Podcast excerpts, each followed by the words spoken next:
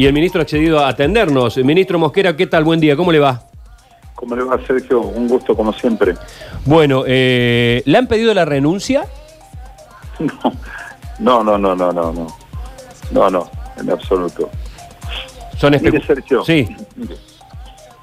Quienes asumimos la responsabilidad de afrontar el desafío de ponernos al frente de la seguridad, en todo el país sabemos que nos enfrentamos a carteras críticas en orden a que América Latina, como lo he dicho tantas veces, y nuestro país lamentablemente están atravesados por un flagelo, como es la inseguridad.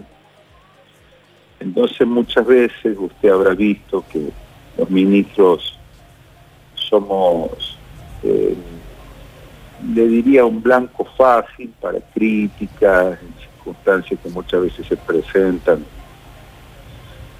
Pero mm, nosotros trabajamos con mucho ahínco, con mucha decisión, le diría con mucha determinación, y lo vamos a seguir haciendo permanentemente. Quien dispone del cargo, del mío y de todos los que componen el Poder Ejecutivo, solo es el gobernador de la provincia. Por lo tanto, estamos trabajando con absoluta normalidad. Yo no he leído la publicación a la que usted hace referencia, pero tampoco le asigno ningún asidero. Eh, ministro, eh, ¿cómo evalúa usted eh, el accionar o, la actitud, como quiera llamarlo, del, oficialismo, del gobierno, a partir de la muerte de Blas? ha sido blanco de, muchas críticas, fundamentalmente por el aparente silencio que mantuvo el gobierno frente a un hecho de tamaña gravedad. Mire, yo he hablado con cuanto medio me ha requerido Sergio. Sí, sí, con nosotros también, eso doy fe y he hablado en reiteradas oportunidades. Y en materia de seguridad quien habla por el gobierno soy yo. Y en materia institucional los hechos valen mucho más que las palabras. Dije desde el primer momento, y lo ratifico, que todo cuanto sea necesario y contribuya para el esclarecimiento de este espantoso episodio, el gobierno, la policía que depende del Ministerio de Seguridad y por supuesto la cartera que tengo a mi cargo, pondrá absolutamente y puso absolutamente toda disposición de la investigación, que está muy bien orientada, muy avanzada y enderezada ya irremediablemente al esclarecimiento completo de este episodio. Ministro, usted sabe que nosotros, Luchi Bañez le saluda, buen día, ministro. Eh, Soledad la mamá de Blas eh, nos dijo que del gobierno nadie se había comunicado con ella. Que eso más allá de la investigación y más allá de los hechos de que se, todos queremos que se esclarezca, nadie había estado desde el gobierno presente en un momento humano tan difícil. Mire, le voy a contar una cosa, Luchi. ¿Cómo le va? Buen día. Buen día. Yo el único contacto de la familia con el que contaba con el contacto del señor Ramírez Arabia, que es el esposo de la señora Soledad. Yo me comuniqué en las primeras horas de este desgraciado derecho. Me puse a su más entera disposición. Le di las condolencias en mi nombre, en nombre del gobierno, en nombre del gobernador. Luego volví a tomar contacto con él, le insisto, siempre fue el único el único contacto que yo tuve disponible. Debo haber hablado con el doctor Alejandro Pérez Moreno en innumerable cantidad de veces, pero nosotros estamos al lado de esa familia. No, no vamos a contradecir jamás ni su posición ni sus sentimientos, los comprendemos absolutamente. Y una circunstancia como esta prefiere ser prudente, prefiere no ser invasivo, yo me comuniqué con, le insisto, con el círculo más íntimo de la familia, expresando mi predisposición absoluta y lo más importante de todo, garantizándole que acá no iba a haber ni encubrimientos ni empañamientos de ninguna naturaleza y que se iba a ir a fondo en el esclarecimiento de este hecho, como está ocurriendo por otra parte. Y luego, la nueva titular de la jefatura de la capital, la comisaria mayor Liliana Zárate, tuvo la oportunidad, y lo hacemos público porque lo ha hecho señora madre, han tenido un encuentro tendiente a establecer un vínculo de confianza. Y así estamos trabajando y así lo seguiremos haciendo.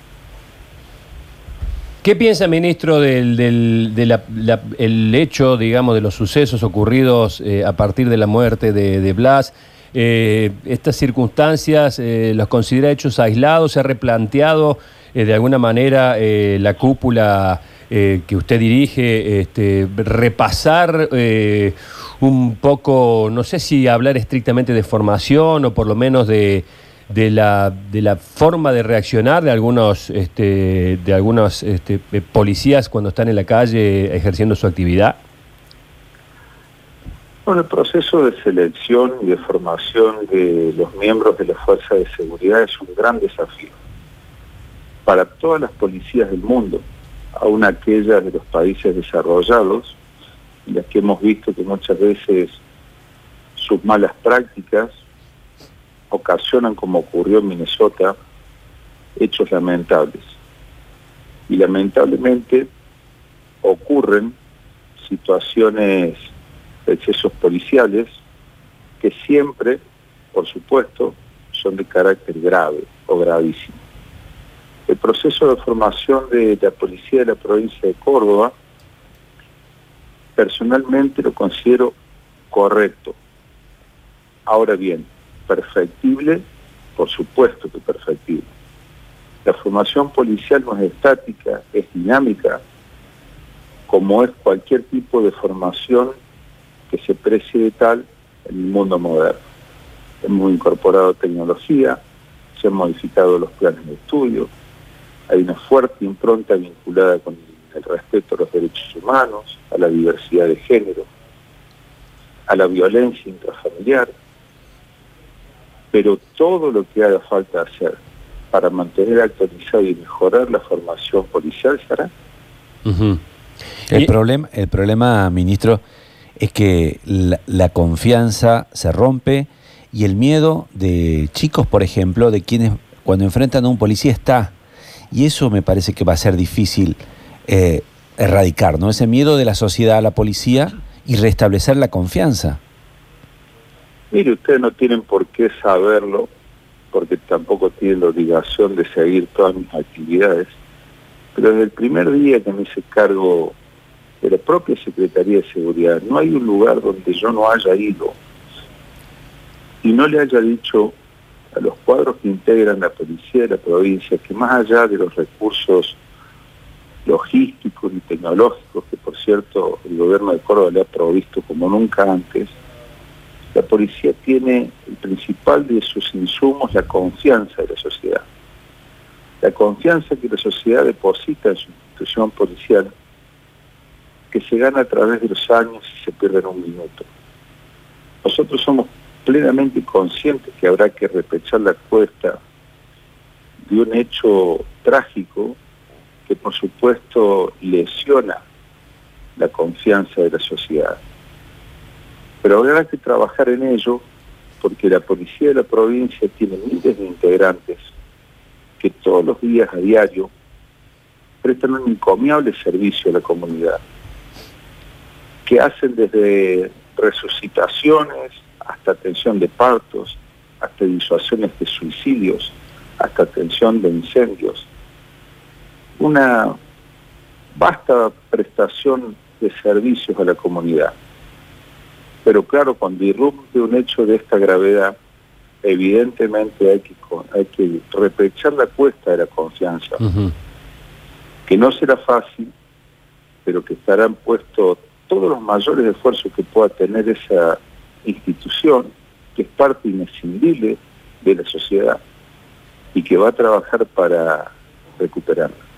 Eh, a lo que se refería Luchi y, también lo complemento, eh, no solamente eh, se trata de recuperar la confianza, ministro, sino también de los hechos que, rodearon al, caso Blas, como bueno el tema del plantar el arma, de la, las pruebas que fueron de alguna manera eh, no sé si decir adulteradas, pero han sido este, removidas eh, velozmente.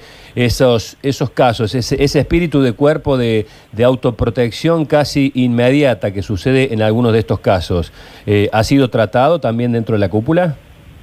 Fíjese que el fiscal José Mana se ha servido precisamente de la propia policía de la provincia de Córdoba para investigar estos hechos a diferencia de otras situaciones similares que a veces ocurren, donde jueces y magistrados apelan a otras fuerzas de seguridad. Y ha sido él quien ha destacado el trabajo llevado adelante por la Dirección General de Investigaciones, que ha prácticamente esclarecido esa cadena de complicidades que ha habido en torno a este hecho, y ya esta causa tiene alrededor de dos detenidos y tres imputados por graves cargos.